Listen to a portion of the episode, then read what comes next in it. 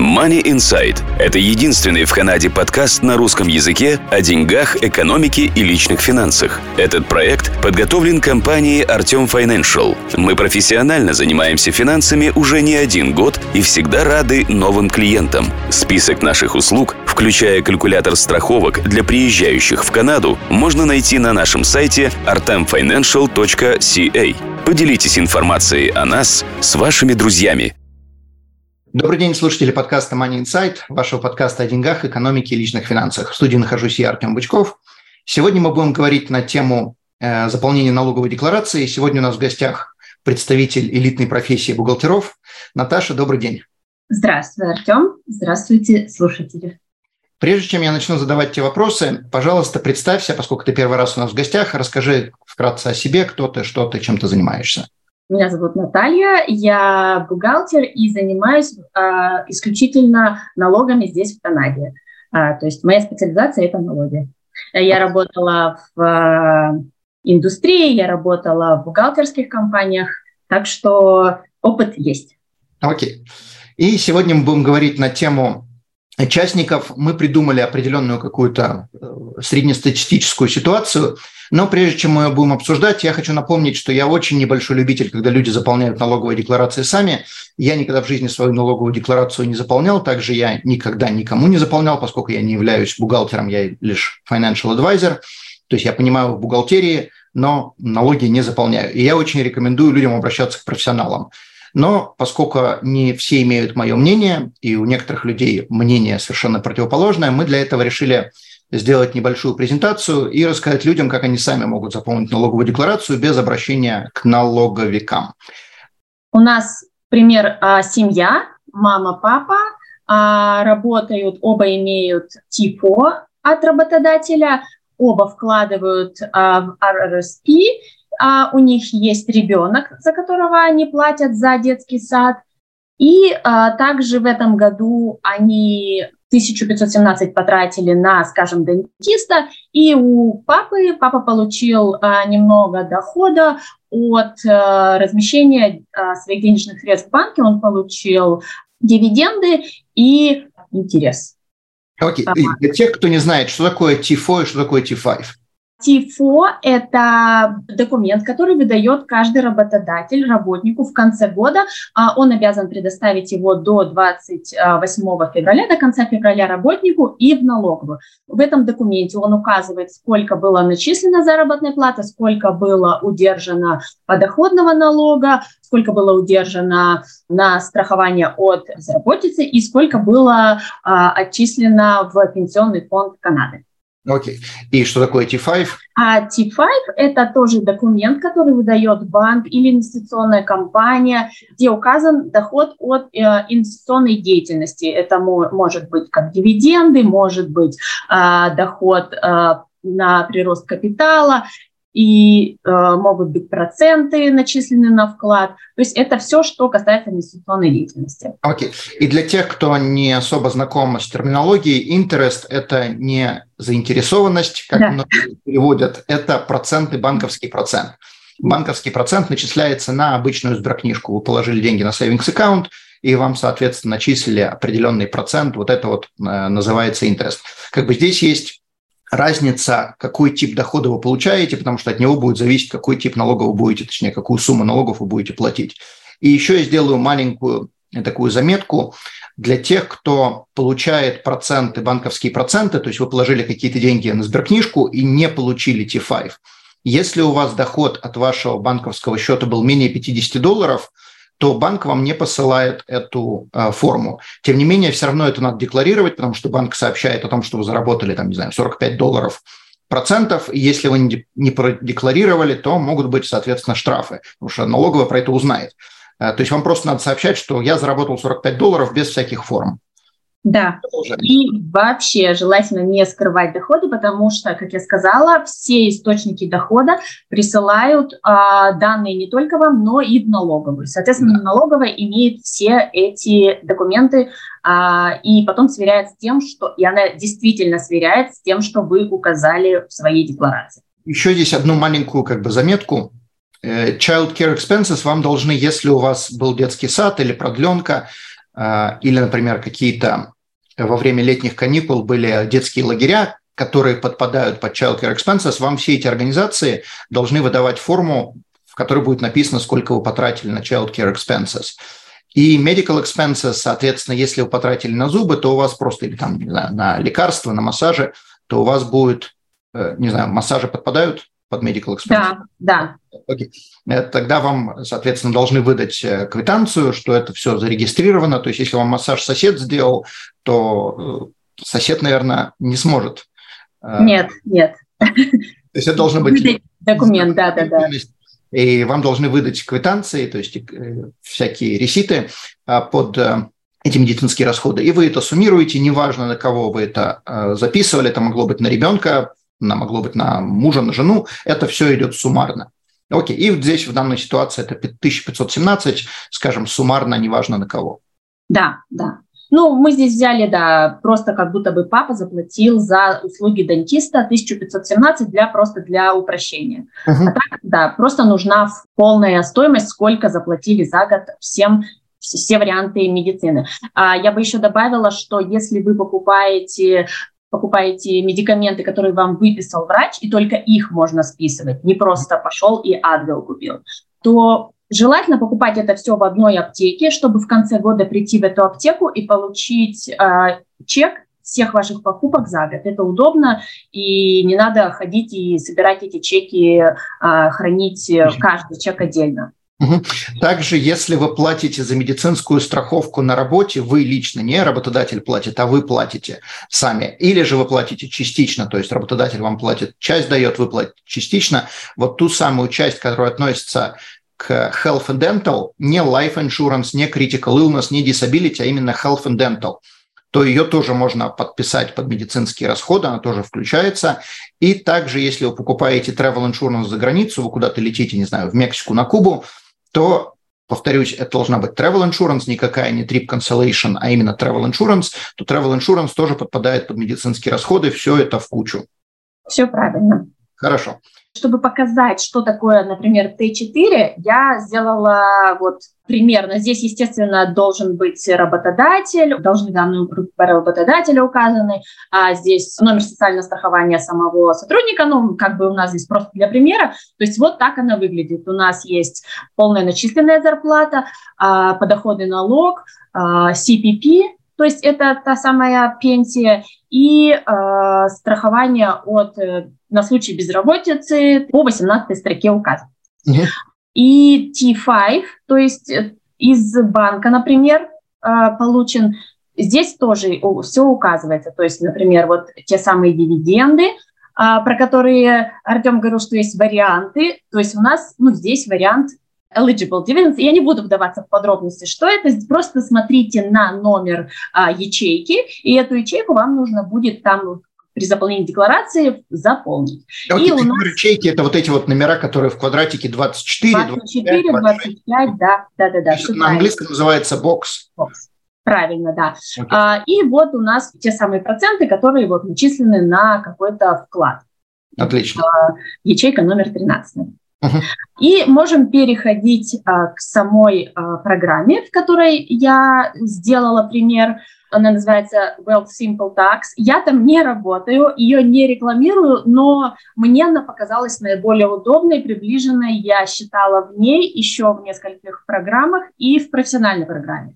И э, самый точный результат показала, как ни странно, вот именно вот этот Wealth Simple, раньше он был Simple Tax, он условно бесплатный, это просто гуглите Well Simple и, и, или Simple Tax, а, она находится по, в гугле вот э, очень легко. Угу, а, она бесплатная, того, да? Да, да, да. То есть, да, они говорят, что если хотите, вы можете нам заплатить, но не говорят сумму, то есть э, она условно бесплатная. То есть там сколько вам не жалко, столько заплатите, чтобы... А вот ты сказала, что э, самый правильный налог был именно у нее. А откуда ты знаешь, какой правильный налог? Я как пересчитывала в профессиональной программе, которой я доверяю и которая сто процентов ну, э, правильная, и э, сравнивала с программами, которые вот условно бесплатные в интернете. Окей, ну, тогда остальные программы рекламировать не будем. Да, но я не то, что рекламирую. Ну, как бы мне понравилось это, вы можете найти любую, можете в Костко пойти купить э, какую-то программу, которую mm-hmm. они предлагают там, и заполнить там. Но мы решили показать на, на примере условно-бесплатной либо бесплатной программы, и вот наш пример. А, значит, сразу скажу, что декларация, в принципе, заполняется. Сначала собирается весь доход из всех источников, затем вычитаются те затраты, которые напрямую уменьшают налогооблагаемую базу. Далее вы получаете ваш чистый доход, а на него, от него берется процент, ставка процента, и далее еще э, уменьшая, есть расходы, которые не напрямую уменьшают налогооблагаемую базу, они просто уменьшают сам начисленный налог. И в конце сравнивается то, что вы должны были бы заплатить, с тем, что вы уже заплатили, и, соответственно, получается либо, что вы должны что-то еще доплатить, либо у вас получается возврат из налоговой. Окей, okay, хорошо. Эта программа, первым делом она спрашивает о вашей ситуации, то есть э, ваши данные, имя, фамилия, отчество, дата рождения. Э, дата рождения для чего нужна? Ну, понятно, это основная информация, но в том числе рассчитывается CPP в зависимости от э, даты рождения. То есть, э, возможно, вам уже не нужно уплачивать CPP, а если вы уже достаточно взрослый человек. Также указываете за ваше семейное положение, соответственно, если есть супруг э, и дети, и вы указываете, какие у вас есть э, источники дохода, чтобы потом э, правильные формы вам предоставить, чтобы вы их заполнили. То есть okay. в данном случае мы выбрали, что у нас есть Мелиса, э, у нее есть муж Джон, у них есть дочка Эмма, у них есть employment income, то есть они работали на работодателя, и получили ту самую T4 форму, у них есть э, э, вклад в, э, в РРСП, у них есть доход от банка, и у них есть медицинские расходы и детские расходы. Мы все это указали э, на первом этапе, и далее нам предлагают уже заполнять саму форму. А, не пугайтесь, если вы что-то по вначале забыли указать, всегда есть возможность добавить какую-то форму, добавить свою ситуацию и заполнить. Ну вот давайте посмотрим на примере Мелисы. Соответственно, имя я не стала заполнять. Далее а, адрес, вопросы, в какой провинции вы проживали, а, ваш адрес и так далее. Далее вот э, вопросы про семью идут, про э, детей, которые для налоговой называются dependent, и мы на это все ответили. Далее вопросы, про которые всегда задаются, и даже если вы будете с бухгалтером заполнять, бухгалтер вас обязательно спросит о имуществе за границей, у которого стоимость больше 100 тысяч канадских долларов, продавали ли вы свой дом в этом году и так далее. То есть такие вопросы общего характера. Еще чем мне нравится эта программа, она позволяет сделать автоматическое заполнение с сайта налоговой. То есть, как я вам говорила, работодатель и все источники дохода предоставляют э, данные в налоговую, и чтобы не заполнять руками э, все эти формы здесь, можно сделать автозаполнение из налоговой. Сейчас это не работает, поскольку до, до 20 числа, до 20 февраля пока эта функция закрыта, потому что налоговая приходит на Новый год, э, ну, то есть новый э, фискальный год, готовится принимать э, наши декларации.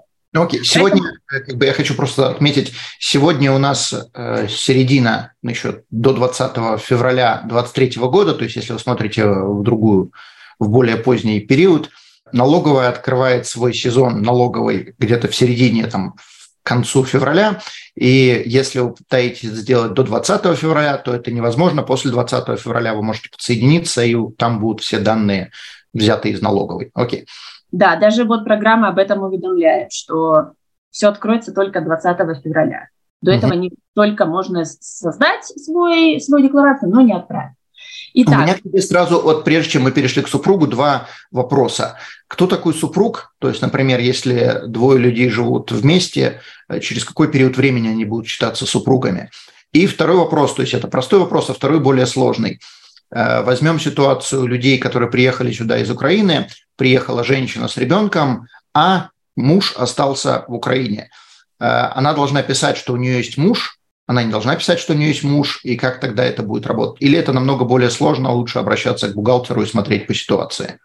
ну, не очень сложно. А, значит, для заполнения декларации неважно, являетесь ли вы а, законными супругами, то есть а, вы пошли, расписались и получили паспорте свою, а, свою отметку о замужестве. На самом деле здесь а, вы начали жить вместе, а, вы сразу указываете месяц, вот в этом году вы начали жить вместе с вашим партнером, и вы сразу указываете прям месяц, когда вы начали жить вместе. То есть э, как с того момента, когда вы начали жить вместе, вы можете подавать декларации вдвоем. Ну, то есть mm-hmm. вы считаете, что вы уже uh, common law partner. Ну, то есть прям сразу, не, не надо ничего ждать uh, для этого.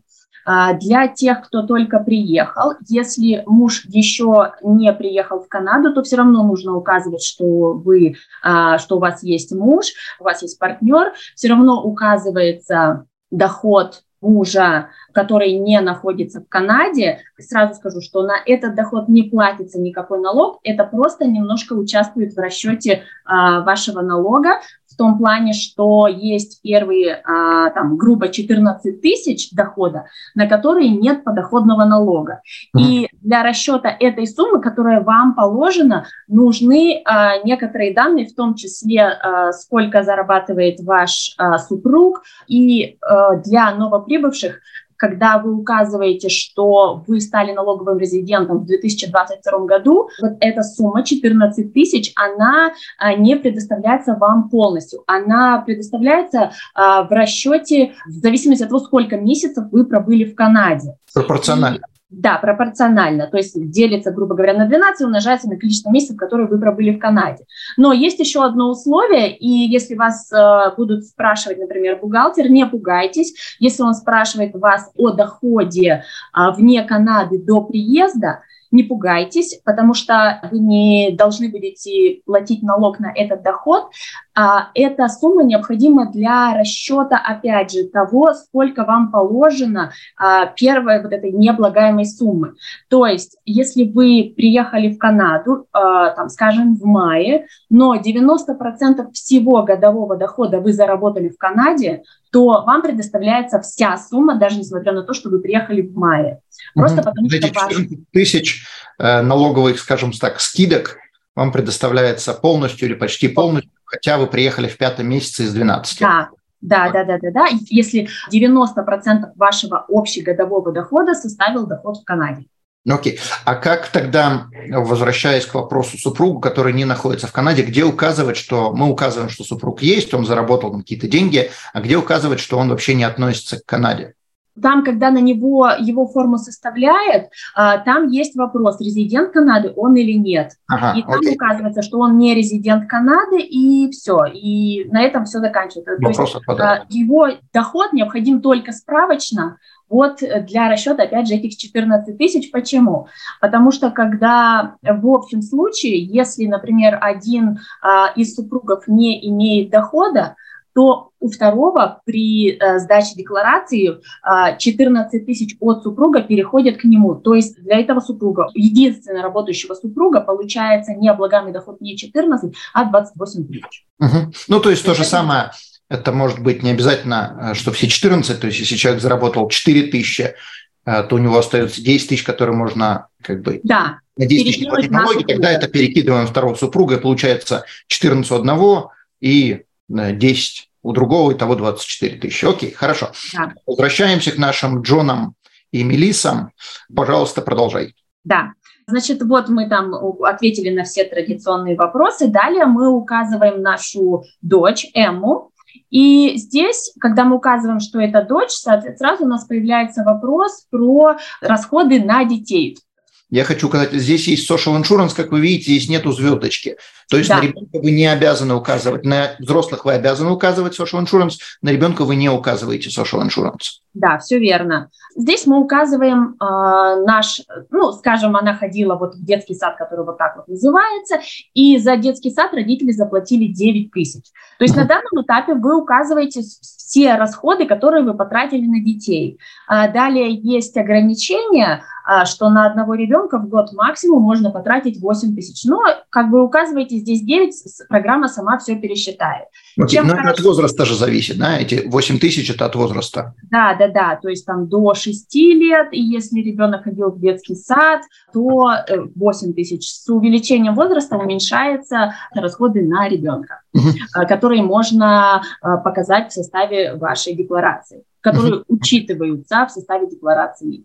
Okay. А, вот. Важно, сколько мы потратили. Мы могли потратить и 23, но списать да. не более 8, 8. возраст ребенка до 6 лет. Да, да. Далее мы переходим уже к... То есть э, вам ничего думать не надо. Ну, как ничего думать не надо? Не надо помнить, какие конкретно формы вам нужно заполнять. А вам э, эта программа и вообще любая программа, она сама, она подскажет вам, какие формы нужно заполнять в зависимости от того, как вы ответили там на первые вопросы, какие у вас есть источники дохода. Uh-huh. Далее вы просто переносите все цифры из боксов в, э, в своей форме сюда. И угу. продолжаем дальше. Медицинский Если расход. это был ав- угу. автоматическое заполнение, то по должно быть здесь. Вы просто сравниваете, да. правильно ли то, что у вас написано в ТИФО, подтянулось из сайта CRA. Да, и иногда бывает, ну, я такого не видела, но бывает, что данные не совпадают тогда, наверное, тогда вам лучше обратиться к работодателю и уточнить, почему э, вам выдали, например, ТИФО с цифрой 952, а в налоговой с цифрой 910. Нужно, чтобы тогда э, ваш работодатель уточнил форму у налоговой, потому что а, напрямую с вами разговаривать не будут, потому что у них есть данные от вашего работодателя. То есть вставить надо пистон именно работодателю, а не. Да, да, да, да. В этом случае надо все, все делать через работодателя. Угу, окей. А, заполнили нашу форму Т4. Дальше мы заполняем медицинские расходы. Ну, нам предлагает программа заполнить медицинские расходы. А, неважно, на кого вы потратили, на Джона, на Мелису или на Эму. Это совершенно не важно, но просто в данном случае у нас, например, к дентисту ходил Джон, потратил свою 1517. Uh-huh. А, вы заполняете эту форму, но знайте, что а, детские расходы и медицинские расходы лучше показывать, ну, детские расходы вообще имеют право показывать только на декларации а, супруга с меньшим доходом. И медицинские расходы желательно указывать на декларации э, супруга с меньшим доходом. Я расскажу почему дальше, когда мы уже посмотрим саму форму T1, когда, ну, то есть саму декларацию, когда мы все заполним. То есть на данном этапе вы просто заполняете все, что вам предлагает программа, и доверяете ей. Далее у нас есть RRSP. RRSP у вас тоже вам, а, вы берете а, данные с а, слипа, который, или бумаги, которая вам пришла из банка, и э, CRA, опять же, налоговая, имеет те же самые данные от э, банка или инвестиционной организации, где вы храните данный вид вклада. Окей. Uh-huh. Okay. Обратите внимание обязательно, что у RRSP есть как contribution, то есть то, сколько вы внесли в этом году, так и лимит. Я не советую никому превышать лимит, потому что при превышении лимита более чем на 2000 каждый месяц на это превышение будет уплачиваться 1%. Штрафа. А, штрафа, да, да, да. То есть пока вы не заполните, например, лимит, то есть обратите внимание, если вы заполнили contribution, и у вас ничего не произошло, то есть ну, не изменилась, например, э, вот здесь сумма налога, обратите внимание на лимит. Есть ли указан ли у вас лимит? Если пр- программа без лимита, то есть видите, даже звездочка указана, без лимита не будет расчета. То есть, если лимит, предположим, будет стоять 0, а мы положили 2000, то налог никак не изменится, рефанда Нет. никакого не будет, ничего не будет. То есть, не это изменится. Как красный флажок, что что-то вы делаете неправильно. Да, да. И штрафа вот на данном этапе вы тоже не увидите. Штраф будет потом, когда будет переоценка, а, ну не переоценка, а когда налоговая будет пересчитывать вашу декларацию и увидеть, что у вас, например, RRSP, contribution, ну то есть положение в RRSP, на RRSP счет больше, чем у ваш лимит. Угу. Письмо а, счастья получите потом, понятно. Обязательно, обязательно получите, и долго придется разбираться с... Э, ну, первым делом я советую просто сразу убрать э, все, что сверх лимита, а дальше уже потом разбираться. Такие должны быть телодвижения. В целом с Мелиссой мы заканчиваем, потому что у Мелисы, как вы помните, был только доход от работодателя, РРСП, ну и там мы написали медицинские расходы и ребенка.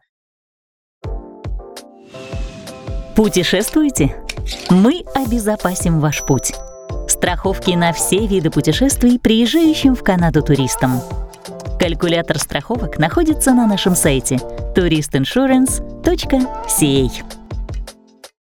Далее мы переходим к Джону. делаем все абсолютно то же самое, то есть отвечаем на те же вопросы, стандартные, доходим до, также мы можем сделать автозаполнение. И здесь, поскольку у Джона тоже отражаются медицинские расходы и расходы на ребенка, потому что они могут показываться либо у одного, либо у второго супруга. Здесь надо писать, если мы, предположим, написали у Мелисы написали child care expenses и написали medical expenses. У Джона мы должны делать то же самое или мы просто пропускаем? Мы пропускаем, потому что у Джона автоматически они появятся от Мелисы. Угу, окей, понятно. Единственное, некоторые программы, то есть, например, эта программа сразу сама считает, кому выгоднее это показать. Если ваша программа этого не делает, то наверняка будет кнопочка, э, ну, то есть вопрос, кому показывать эти расходы. И, как я говорила, я советую показывать э, медицинские расходы э, у того, у кого они меньше, у кого доход меньше, извиняюсь, и детские расходы, они автоматически покажутся только у того, у кого меньше. И еще одно замечание, если мама не работала и не училась, то детские расходы, расходы на детей, к сожалению, списать невозможно, то есть э, ушло, э, все эти расходы ушли в доход казино, а, потому что мама, э, как бы детские расходы рассчитаны на то, что вам кто-то помогает с детьми в тот момент, когда вы работаете или учитесь. Просто так, э, что у вас вы не работаете, ребенок в садике, это, ну, как бы, это ваше дело. А, вам ничего возмещать Канада не будет в этом случае. Okay. То есть, когда ты сказала мама, имеется в виду любой из родителей, то есть не важно. Да, ну да, у нас же стандартно обычно мама, но это не важно. Папа мог, мама, кто угодно, то есть если, оба родители. Если не должны... работал, предположим, полгода сидел на unemployment, что тогда? Тогда за полгода, то есть вот та сумма, которая на, на а, ребенка положена, она так э, рассчитывается в зависимости от количества месяцев, сколько человек работал или не работал. Окей, okay. то, есть, то есть не работал, имеется в виду, не обязательно он сидел дома просто так или был на unemployment? Просто сидел дома. Окей. Okay. То есть, например, мама, если, вот, например, если один из супругов учится, то нужно предоставить э, справку, ну не справку, в общем, там есть э, форма от учебного заведения, сколько месяцев он учился, на какой программе, full-time или part-time, от этого тоже зависит, э, сколько можно показать расходов на детей. То есть э, в общем случае нужно либо работать, либо учиться, чтобы расходы на детей можно было а, показать в своей декларации и уменьшить тем самым налоги. Ну, я надеюсь, я никого не обижу, если я скажу, что не надо тунеядствовать. Это, это да. То есть э, не способствует Канада вот этому процессу. Значит, у Джона все то же самое, RRSP, у него мы показали чуть-чуть поменьше лимит, но это не важно, главное, что все в рамках, э, что он отчислил в рамках своего лимита. И также у него заполняем форму от работодателя ТИФО и тот самый T5 и доходы от инвестиционной деятельности. Uh-huh. То есть она также могла бы быть заполнена из налоговой, автозаполнена, но мы просто вручную заполняем все, все те ячейки, которые указаны в нашем документе из банка. И далее у нас есть кнопочка, ну все, мы все заполнили, вот есть то самое про- проверить и оптимизировать. Вот э, в том числе вот в, этом, в этой оптимизации, например, указаны какие-то ошибки, которые вы допустили при заполнении, мы можем посмотреть, что не так. Понятно, что если номер э, не указали СИН, то э, мы не можем дать декларацию. То есть это вот в таком виде. И также она может спрашивать, э, у кого вы хотите, ну, например, у кого вы хотите показать те самые медицинские расходы. Uh-huh. То есть оптимизация состоит вот в этом. Далее Давайте посмотрим, вот у нас общее, что у нас было. А, то есть у Джона, Джона получился возврат 2600, почти 2700, у Мелисы получился возврат 634 доллара. В связи с чем это получилось? Когда работодатель удерживает э, э, налог на доходы физических лиц, он не учитывает никакие личные ситуации, то есть там дети, может быть, ну то есть у кого какие возможные кредиты а, по налогам. То есть он просто суммы зарплаты не читает тот доход, который положен. Поэтому ну, то как бы не берет в расчет ни, ни детей, ни, ни супругов, ни расходы на РРСП, на ни РРСП, да, да, да. То есть вот в данном случае у Мелисы это РРСП повлияло, у Джона РРСП а, и детские расходы, и медицинские расходы. Угу. Okay. Далее, а, что у нас еще тут есть? А, Climate Action Incentive – это выплата, автоматически рассчитывается, и а, для того, чтобы вам ее получить, ничего не нужно, то есть на основании вашей декларации вам в следующем году, ну то есть в этом году, в 2023, уже будут выплаты, если вам они положат. Подожди, Child... секундочку, секундочку. Они положены тем, кто находится на Work Permit?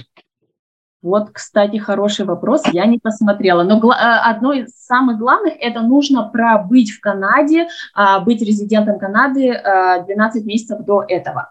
Угу. Окей. Понятно. То есть, если человек приехал в мае 22 а сегодня у нас февраль, 12 месяцев он еще не пробыл, значит, скорее всего, не положено. Да, Окей. да, да, да. А дальше uh, child benefit. Child benefit также не нужно на него заранее, ну, как-то отдельно подавать какую-то заявление, все делается на основании вашей декларации. В зависимости от дохода семьи рассчитывается и размер этой выплаты ежемесячно. Сразу скажу, что эта выплата, с нее не уплачивается налог на доходы физических лиц, и она нигде не указывается в декларации. То есть uh-huh. то, что вы получаете child benefit, это чудесно, а получили, забыли, потратили, ничего не надо с этого платить. Uh-huh. А, это положено. Да, то есть э, это положено резидентам Канады, то есть э, постоянным резидентам. Те, кто, например, на рабочей визе, нужно прожить в Канаде 18 месяцев, прежде чем получать эту выплату на детей. Okay.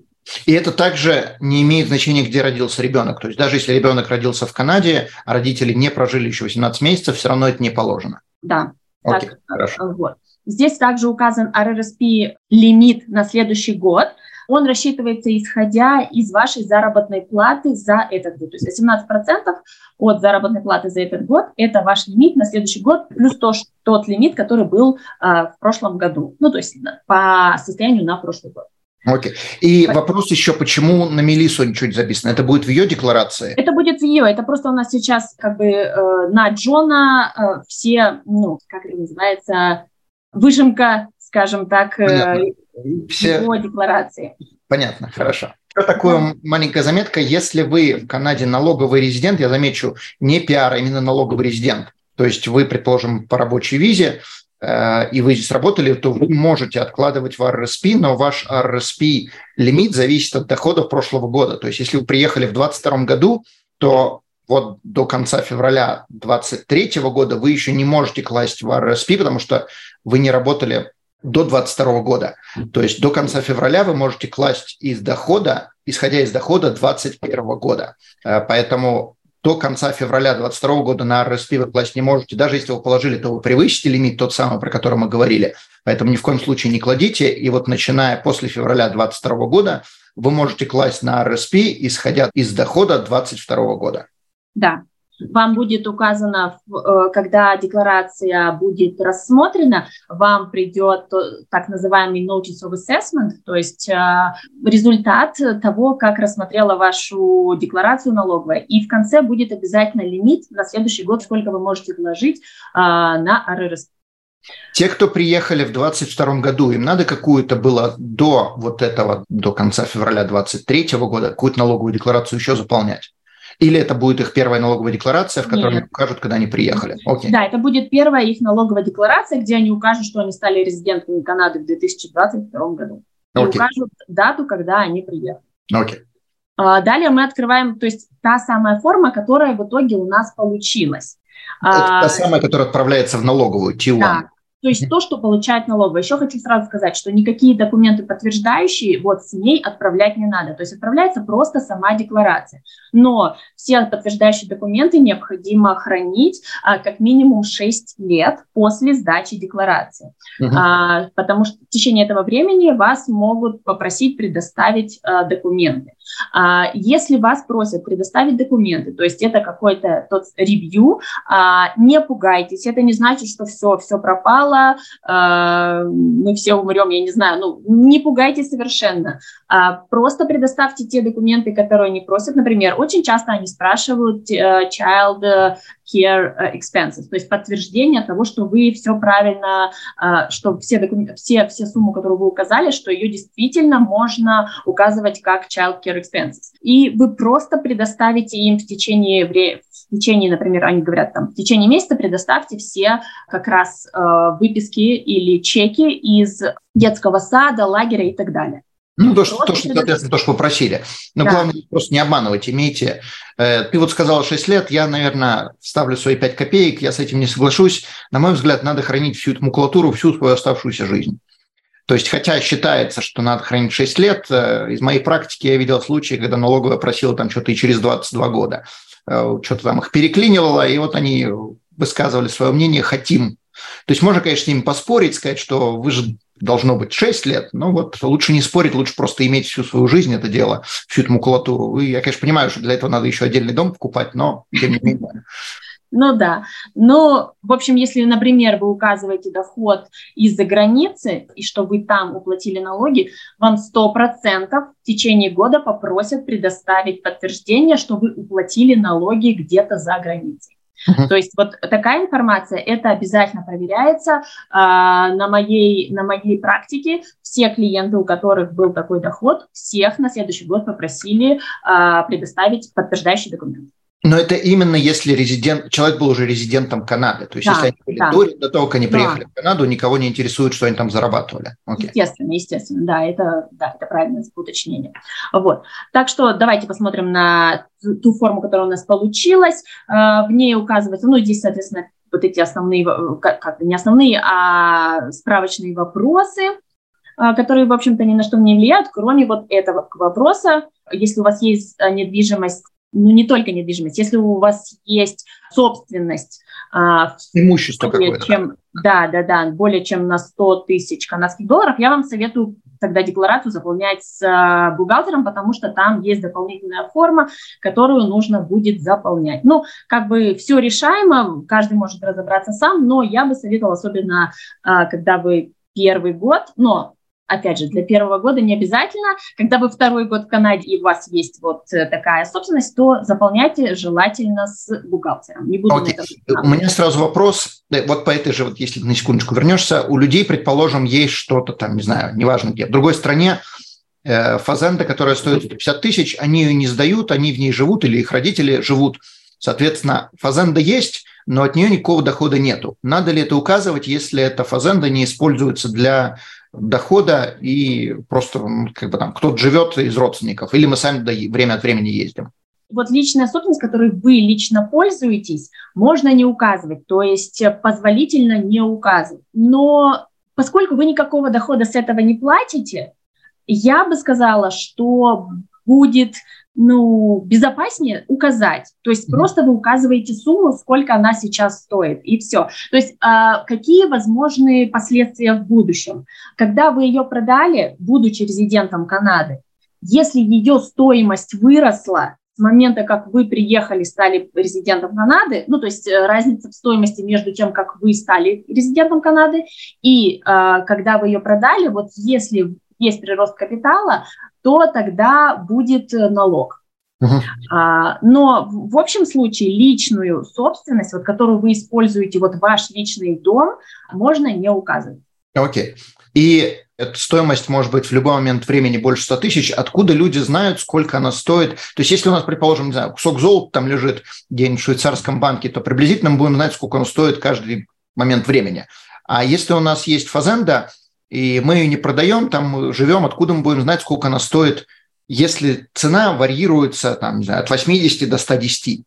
То есть нам надо ли это указывать, если мы думаем, что может она вообще все время стоит 80, а может 110, поди знай. Мы же не продаем ее. Да, но по-хорошему можно сделать оценку там, пригласить специалиста-оценщика там и посмотреть, сколько она стоит на конец года и сколько она стоила в течение года. Uh-huh. То есть э, там указываются два показателя. Максимальная стоимость этой недвижимости, мы говорим про недвижимость, максимальная стоимость недвижимости в течение года и на конец года. То есть вот если в любой из этих моментов она превысила 100 тысяч, то по общему правилу вы обязаны указать в специальной форме о такой недвижимости. Понятно. Ну, джигитам верят на слово, поэтому решайте сами, что с этим делать. Хорошо. Ну, просто если вы хотите, ну, чтобы все было безопасно и абсолютно честно, вы можете при въезде в Канаду, перед въездом в Канаду, сделать оценку, тогда вы будете знать полную стоимость ее на момент въезда. Uh-huh. И далее, когда вы будете продавать, соответственно, вы будете, естественно, знать, за какую сумму вы ее продали. Тогда у вас будет официальный документ, подтверждающий, сколько она стоила на момент э, того, как вы стали резидентом Канады, и сколько uh-huh. она стоит, когда вы ее продали, чтобы ни у кого вообще никаких вопросов не возникло. То есть это самый безопасный способ. Как с этим поступать? Но в нашем примере э, у людей этого нет, мы просто сейчас проверим, что у нас все правильно указано. То есть вот наш employment income, как я говорила, первый э, шаг – это мы собираем весь доход от всех источников. Вот, значит, э, варианты источников дохода. У нас у папы есть э, employment income, у нас есть дивиденды и у нас есть проценты, накопленные на вкладе в банке. Uh-huh. У нас получается вот такая общая стоимость. Далее, как я говорила, те расходы, которые непосредственно уменьшают налогооблагаемую базу. Это у нас в нашем примере RRSP, и расходы на ребенка в сумме 8 тысяч, как вы видите. То есть программа сама, вы ничего не смотрите, не, не, вам не обязательно все, все эти тонкости знать. Программа сама вам говорит, что вот у вас есть 8 тысяч. У нас налог будет, соответственно, на 55 минус там вот эти 2 минус 8 а расчет детских денег из какой строки идет? То есть если они eligible, то есть, скажем, не э, люди на work permit, которые 18 месяцев не живут, да. а канадская семья, которая здесь живет, из каких денег считаются детские деньги? Из 55, то есть вот это 15 тысяч, я имею в виду 15 тысяч строка, 15, вот квадратик 15 или 150. Да, да, да, да, да, вот total income, ага. То есть из этого считается? Из этого. То есть детские расходы, они напрямую уменьшают налогооблагаемую базу, то есть ваш чистый доход. Они формируют ваш чистый доход. То есть общий доход минус те расходы, которые напрямую уменьшают. Вот uh-huh. RRSP, а в нашем случае RRSP и детские расходы. То есть вот мы смотрим далее-далее, у нас сумма уменьшилась, уже стала 45. Okay. Это налогооблагаемо. Вопрос для расчета детских денег, то, что государство будет платить, вот нам сказали, 200 с чем-то долларов в месяц, это будет 45 тысяч, вот эта строка 23 или квадратик 23 400, или это будет 55 тысяч, строка 15 тысяч? Вот это хороший вопрос. Там обычно участвуют во всех расчетах э, всех бенефитов или там, например, когда рассчитывается о, семейный доход, обычно берется а, сумма либо 150 тысяч, либо 23 600. Вот эта сумма. То есть uh-huh. вот прям честно, вот я потом уточню, и мы в э, описании все-таки напишем, какая конкретно сумма используется для расчета именно child care benefit. Окей, okay, хорошо. Хорошо. Но, да, в общем, это всегда либо 23 600, либо 150. Но чаще всего берется 150 строка, потому что она больше. Наверное. Ну, у меня такое ощущение, потому что, естественно, она всегда больше. Далее у нас идет расчет, то есть вот от, то есть от тех 45 тысяч у нас берется ставка налога. То есть, как вы знаете, прогрессивная ставка, то есть чем больше доход, тем больший налог на сумму, превышающую какой-то доход. То есть не так, что у вас 150 тысяч доход, и у вас со всей суммы взяли 29%. Нет, у вас суммы до 50 тысяч возьмут 15%, от 50 до 100 возьмут 20,5% и так далее, и так далее. Ну, то есть ступенчатая просто. Ступенчатая, да, но это не значит, что на всю сумму. То есть, э, ну, это вот как градациями, да, ступеньками так и идет. Uh-huh. Вот, у нас мы получили, вот наша, ну, то есть вот наша сумма, сколько, э, по идее, нам бы нужно было бы заплатить. Но поскольку у нас есть те самые ну, кредиты, которые можно использовать в этом году, не использовал и забыл, значит. Те, те а, самые 14 тысяч, то есть это не ровно число, это вот, как мы видим, вот. 14 398 долларов. Да, и здесь у нас есть, э, на, на что вы можете обратить обратить внимание, это те самые, вот смотрите, медицинские расходы. Вот они у нас указаны в, тысяч, э, в размере 1517. Почему я сказала, что нужно указывать этот а, расход у супруга, у которого меньший доход? Потому что есть сумма 3% от чистого дохода, которая не участвует в расчете этого кредита. То есть все, что свыше 3% от вашего дохода, то у нас показывается как расход, вот как этот кредит. То есть у нас 1517 было, в данном примере от 45 тысяч мы взяли 3%, 1360. И только разница между 1517 и 1360 участвует в расчете этого, этих кредитов. Возврату. Ну, то есть, скажем, немножко по-другому. Есть два супруга, берем доход наименьший из этого супруга, из этих супругов, и умножаем на 3%, получаем какое-то число. И это число мы сравниваем с тем, какие у нас были расходы. Соответственно, да. расход был 1517, 3% от дохода наименьшего из супругов будет 1360, и вот только разницу можно списать. То да, есть вот да. на эти 156 долларов мы получим какие-то налоги назад. Да. Если у нас, предположим, расходы были 1200 долларов, 1200, 1360, списать ничего Ноль. нельзя, никаких Ноль, денег да. мы не получим. Все верно. И система с этими кредитами такая, что сначала собирается вся сумма всех этих кредитов и потом просто умножается на 15% угу. на самую первую ставку налога. И э, полученная сумма уменьшает наш налог. Угу. Отлично. И в итоге мы получаем наш расчет, расчет, расчет. И этот человек должен заплатить 5998, но работодатель у него удержал 8682. В связи с этим у него получается возврат от налоговой 2683. Ну, то есть мы просто опять-таки сравниваем, сколько должен был бы заплатить, да. сколько заплатил, одно минус другое, получаем возврат. То есть если да. наоборот он должен был заплатить 9 тысяч, а заплатил 8600, то значит то 400 бы, 400 бы он доплатил, да. Окей.